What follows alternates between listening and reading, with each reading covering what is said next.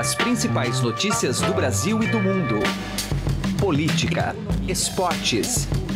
Informação com a credibilidade do maior jornal do país. Estadão Notícias. Olá, eu sou Emanuel Bonfim e está começando a partir de agora mais uma edição do Estadão Notícias, nosso podcast com análises, entrevistas e informações sobre os temas mais importantes do momento no Brasil e no mundo. O adiamento da votação da PEC da Previdência na CCJ, Comissão de Constituição e Justiça da Câmara, para terça-feira, pós-Páscoa, evidenciou mais uma vez a dificuldade do governo na articulação com o Congresso. A expectativa era de que essa primeira etapa da tramitação do projeto fosse superada ainda nesta semana. E não é das fases mais complexas, diga-se de passagem, justamente porque o que está em discussão não é o teor da proposta, apenas sua constitucionalidade. Mas as lideranças do Planalto na casa demonstraram a mais completa inabilidade em negociar e montar uma base sólida para que a reforma pudesse avançar com mais celeridade. Soma-se a isso o distanciamento do presidente Jair Bolsonaro na tratativa com os parlamentares. O substrato político, ao final, não é dos melhores. Que reforma será conseguida lá na frente? Como um governo vai se viabilizar se não consegue minimamente montar uma base de apoio? Conversamos sobre o tema no episódio de hoje com o editor do BR18, Marcelo de Moraes.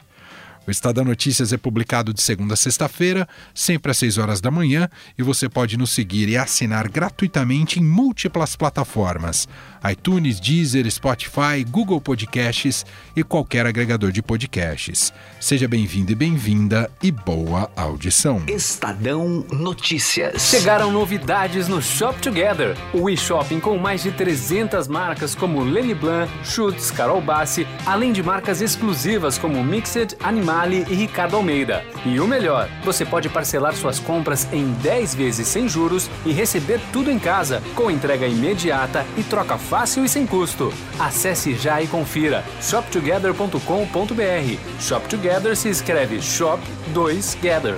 Estadão Notícias. O nosso contato agora é com Brasília. A gente vai bater um papo com o Marcelo de Moraes, eh, editor do BR18, o site que cobre a política brasileira em tempo real, né, de maneira muito interessante, com comentários full time ali de tudo que está ocorrendo, dos bastidores do poder, das decisões tomadas pelo governo. Uh, e ele está aqui com a gente. Tudo bem, Marcelo? Salve, Emanuel, tudo bem? Maravilha. Bom, e uma, uma área que você cobre muito bem há bastante tempo, Marcelo, é justamente essa relação entre o Executivo e o Congresso Nacional, o comportamento do Congresso Nacional, os representantes do governo no Congresso Nacional.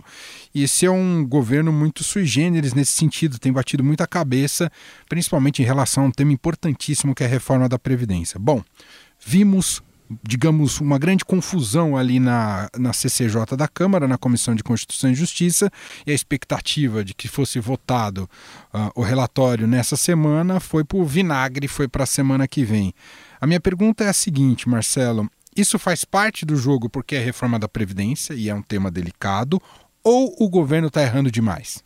Vou marcar sim para as duas perguntas. Na verdade, faz parte sim da reforma da Previdência, que é muito complicada. Nenhum governo conseguiu aprovar a reforma ideal, alguns conseguiram aprovar um pouquinho eh, de uma micro reforma da Previdência, mas a, a grande reforma da Previdência que, que, necessita ser feita é a primeira vez, inclusive, que vem, que isso é um mérito do governo de Jair Bolsonaro, é a primeira vez que vem uma reforma realmente encorpada. Só que daí a conseguir aprovar uma reforma é, tão complicada, porque é um tema, a Previdência é um tema que mexe com a vida de todo mundo. Então já se sabe que é delicado e difícil, que tem muita resistência, que deputado e senador vai jogar sempre para a sua rebase, vai ter medo de votar coisa muito polêmica. Então, naturalmente, já é muito difícil votar uma reforma da Previdência encorpada. Agora, quando a sua articulação política é uma bagunça, que é o caso da articulação política atual, que eu acho que não dá nem para chamar de articulação política, porque ela simplesmente ela não existe, então fica mais difícil ainda. Então, o que aconteceu, se a gente parar pensar que a gente tem mais de 100 dias de governo e até agora não tem uma mínima estrutura de articulação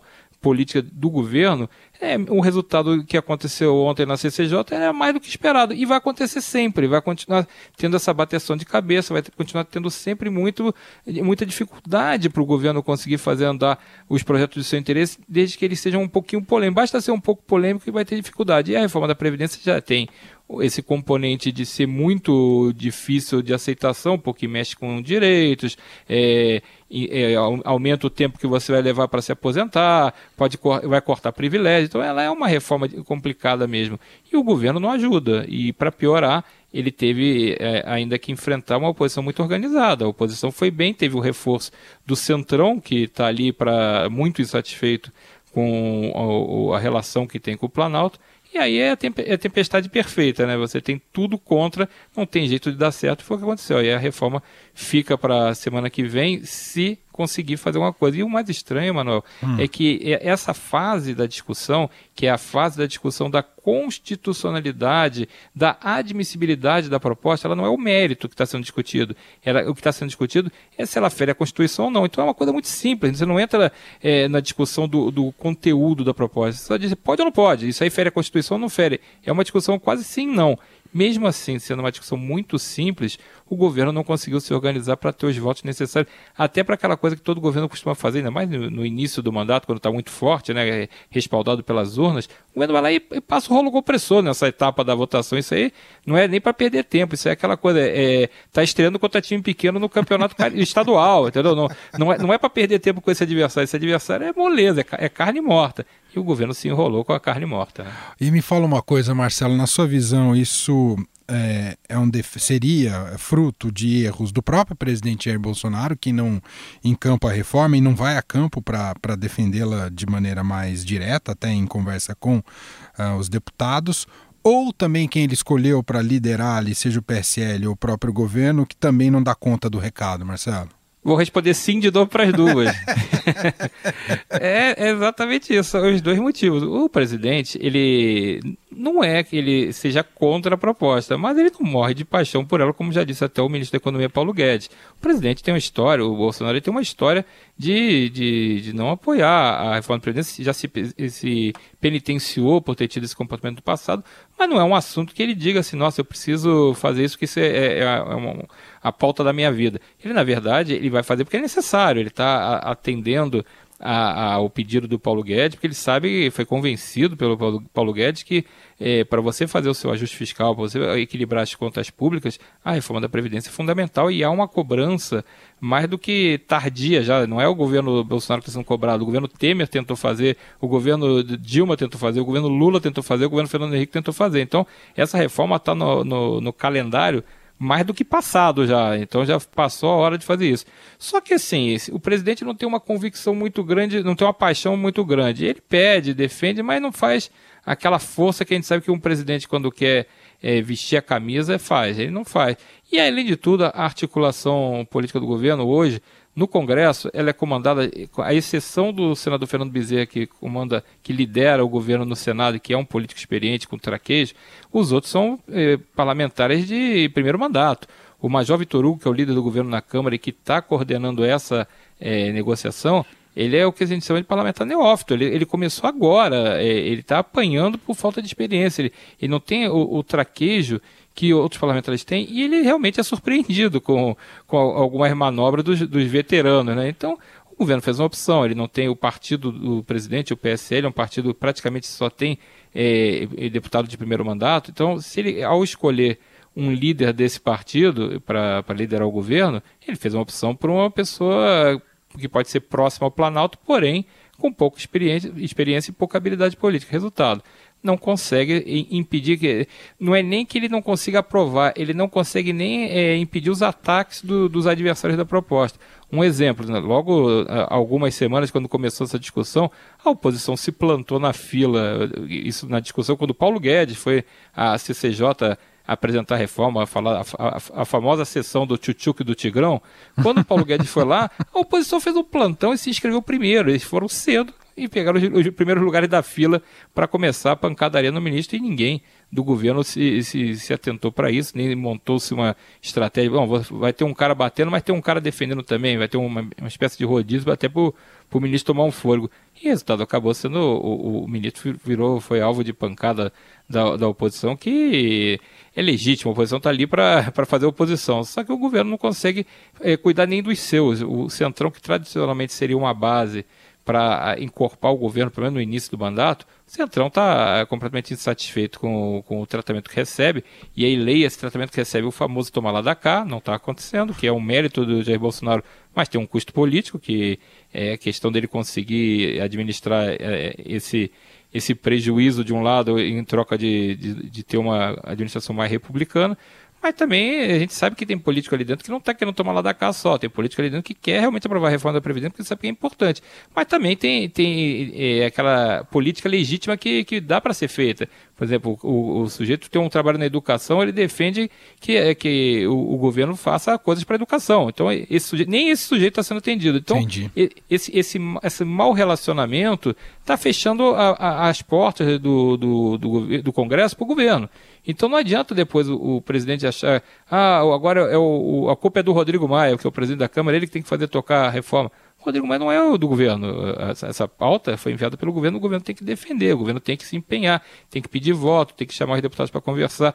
E aí, ele, é, até esse tipo de conversa que ele já teve com alguns deputados, com alguns líderes de partido, toda a descrição da conversa é sempre assim. Não, ele é muito simpático, mas eh, não acontece nada. não vai para lugar nenhum. Não vai para lugar nenhum. E aí o que acontece é que não vai para lugar nenhum. E a gente tem hoje um cenário que é muito preocupante em relação ao alcance da reforma da Previdência. Eu acho que vai ser aprovada sim algum tipo de reforma da Previdência, mas a potência fiscal disso, o impacto que terá isso para as contas públicas, tá, vai ficar muito abaixo daquele 1 trilhão que em 10 anos que o Paulo Guedes imaginava. Eu acho que vai ser uma proposta muito desidratada pelo andar da carruagem, que já está se tentando tirar muitos pontos que são importantes para produzir a, a, aquele resultado que seja realmente significativo e que reformule o sistema previdenciário. Claro. E Marcelo, não querendo ser alarmista, mas uhum. a, a gente já conhece muito bem esse roteiro de presidente que não se dá bem com o Congresso, onde vai acabar essa história, né, Marcelo? É, ninguém pode dizer que também que foi enganado porque ele avisou o tempo inteiro que não faria mais aquele famoso e nefasto presidencialismo de coalizão que a gente sabe que acabou como acabou, né? Que tá cheio, que tem mais é denúncia de gente envolvida com irregularidade. Agora, era razoável que o presidente, não querendo fazer esse tipo de coisa, o que é louvável, que ele montasse um outro sistema para ter uma base. Ele, claro. Não existe, eu não conheço eh, presidentes, governadores, prefeitos que tenham administrado é, o, com tranquilidade seus mandatos sem ter uma base de apoio nas suas respectivas é, casas, né? Tipo o Congresso, a Câmara Municipal, a Assembleia Legislativa. Você precisa ter uma base, porque o, o, governo não é a reforma da previdência, ela é uma proposta. O governo tem quatro anos de propostas pela frente. Então, ô, Marcelo, e até desculpa de interromper só para acrescentar uma coisa. E isso ficou muito evidente que não tem relação com popularidade. A gente viu o presidente Michel Temer, esse presidente Michel Temer, sem popularidade, construir uma base de, de uma maneira muito habilidosa, né? E, e consegui, provavelmente conseguiria votar a reforma da Previdência se não tivesse tido o famoso eh, Joesley Gate. Verdade. Então, se não tivesse tido a, a, aquela crise que quase derrubou o governo, porque foi pedido o, a abertura do processo de impeachment, tentaram aprovar a abertura do processo de impeachment contra ele, ou seja, acabaram-se as condições políticas para tentar votar qualquer coisa. Se não tivesse acontecido aquilo, muito provavelmente a reforma teria passado. E ele era um presidente que a popularidade dele era praticamente nenhuma. Então, era, era um sujeito que tinha uma habilidade política que, que fez funcionar a base dele. Então não tem como imaginar que o governo vá ter é, sucesso se não construir algum tipo de relação com o parlamento. Mesmo que não precise, é, não é, não está dizendo que vai ter que ceder ou tomar lá da cá, não é isso. Ele pode é, costurar uma relação republicana com os, com os partidos, ou pelo menos com uma parte significativa dele, a ponto de ele conseguir a maioria. Hoje ele não consegue ter isso nem no partido dele, que é o PSL, que tem 50 e poucos deputados, e talvez 30 votem com o Bolsonaro. Então, hoje, na verdade, ninguém está alinhado com. Todos se sentem independentes, todos se sentem quase oposição, e aí o governo não consegue chegar para votar uma matéria muito importante como a reforma da Previdência, com um mínimo de, de, de colchão para poder começar a brincadeira. Então, o que você tem hoje é um governo completamente desarticulado na, na, na, sua coordenação política e com uma proposta que é muito difícil para tentar fazer andar. Eu acho muito difícil que o governo aprove uma proposta robusta. Acho que o governo consegue aprovar, por muito mais boa vontade dos parlamentares do que por própria iniciativa, o governo consegue aprovar uma reforma da Previdência básica, alguma coisa ali que, que vai gerar um, uma, um resultado muito abaixo, muito aquém do que se imaginava e que vai ter um custo político para o governo, porque a decepção oh. que os investidores, é, o mercado, todo mundo vai ter com isso, vai ser uma sinalização muito ruim, porque o governo está só no início. Se no é. governo no início já tem esse tipo de, de fraqueza, de fragilidade, o que, que vai dizer daqui a um, dois anos? Né? O próprio Paulo Guedes já deu a entender que não fica se a coisa não for de acordo com o que ele imagina, não é, Marcelo? É, mas a gente sabe que a, a é vida bravata, é dura. Né? É, gente, ele já engoliu um sapo aí, um ou dois sapos nessa, nesse processo, e já mostrou que ele, ele mesmo já falou assim, mas também não vou sair na primeira derrota, né? Já fez ali, né? Peraí, gente, não é assim também, não tô tão bra bravo assim. E ele mesmo, nessa questão é, que a gente teve alguns dias da, da intervenção do presidente Bolsonaro na questão do, do preço do reajuste do óleo diesel, o Paulo Guedes foi bypassado. Ele não, certamente, se tivesse sido consultado, diria que para o presidente não fazer o que fez, de, de, de ligar para o presidente da Petrobras mandando suspender o aumento por medo da, de uma eventual greve dos caminhoneiros. Tanto que teve uma, uma reunião depois, Paulo Guedes com gente do, da equipe econômica, também com gente da Petrobras e com o próprio presidente, para dizer assim, olha, ele não vai fazer mais isso, né? Então ele vai lá e, e tenta consertar. Só que não dá para fazer isso 100 vezes, né? Vai ter uma hora que é vai ter uma hora que ele vai falar assim, ah, gente, deixa, deixa eu cuidar da minha vida que dá menos trabalho, né? Muito bom, Marcelo de Moraes, jornalista do BR18, site do Estadão que cobre a política brasileira. Vale a pena estar tá, tá perto do BR18 o tempo inteiro, br18.com.br. Marcelo, uma feliz Páscoa para você. Você vai estar tá descansando ou trabalhando? Estou trabalhando, até porque na terça-feira essa novela da, da, Reforma da Previdência retoma, né? Mais é. um capítulo onde morre todo mundo no final. um abraço, Marcelo. Um abraço, feliz Páscoa para todo mundo. Estadão Notícias. Direto ao assunto, com José Neumann e Pinto.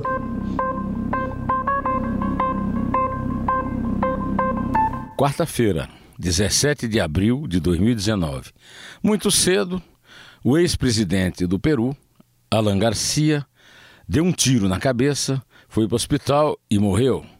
Ele, segundo a notícia vinda de Lima, ficou sabendo que seria preso e, para não ir para o inferno prisional no Peru, preferiu perder a vida. Segundo a ordem judicial que foi obtida pela agência Associated Press, a autorização para prender Garcia foi emitida sob o argumento de que ele teria recebido 100 mil dólares da Odebrecht, pagos de forma disfarçada como cachê de uma conferência em São Paulo, feita em 2012.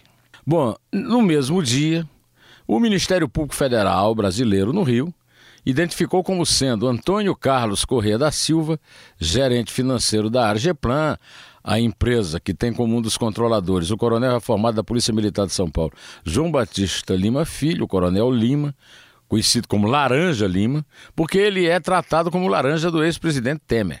Pois essa pessoa levou a uma agência bancária do Banco Santander 20 milhões de reais em espécie em dinheiro vivo para depositar para a AGPlan.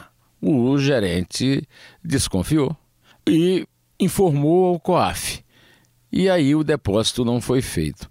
O documento do COAF fazia parte dos documentos apresentados pelo Ministério Público ao juiz da Lava Jato para a prisão eh, de Temer. Só que os promotores não levaram em conta até que o repórter Luiz Vassalo é, que foi produtor aqui na Rádio Dourado e é, é, da equipe do, do blog do Fausto Macedo, revelou isso numa reportagem, o que fez com que os promotores agora tivessem a procura do caso e aí descobriram essa pessoa. Em relação ao Alan Garcia, nem se compara a quantia pela qual ele deu um tiro na cabeça. 100 mil dólares não pode ser comparado com 5 milhões de dólares, né, que seriam os 20 milhões que ele tentou, o gerente do, do, da AGPlan tentou depositar. Agora, dizem que a, a justiça no Peru é mais dura porque o Peru trocou o Supremo. Será? É o que disse o cabo que foi é, teve o computador devassado por ordem do ministro Alexandre de Moraes e do seu chefe, censor Mor Dias Toffoli. José Neumann e Pinto, direto ao assunto. Estadão Notícias. Alguma vez você já parou e pensou o que 1% pode fazer a mais pela sua previdência? Pode parecer muito pouco, mas faz a conta aí. Em alguns anos, essa diferença pode render uma viagem, uma casa ou até mesmo mais tranquilidade na sua aposentadoria. Agora, não vai descobrir isso só lá na frente, não, né? Compare agora aonde rende mais. E eu garanto para você que a XP é uma ótima opção para sua previdência. Acesse xpi.com.br e traga sua previdência para XP. XP Investimentos, mudando para sempre o seu jeito de investir. O Estadão Notícias desta quinta-feira vai ficando por aqui. Contou com a apresentação minha, Emanuel Bonfim, produção de Gustavo Lopes e montagem de Nelson Volter. O diretor de jornalismo do Grupo Estado é João Fábio Caminoto. Mande seu comentário e sugestão para o e-mail podcast@estadão.com. Um abraço para você e até mais. Estadão Notícias.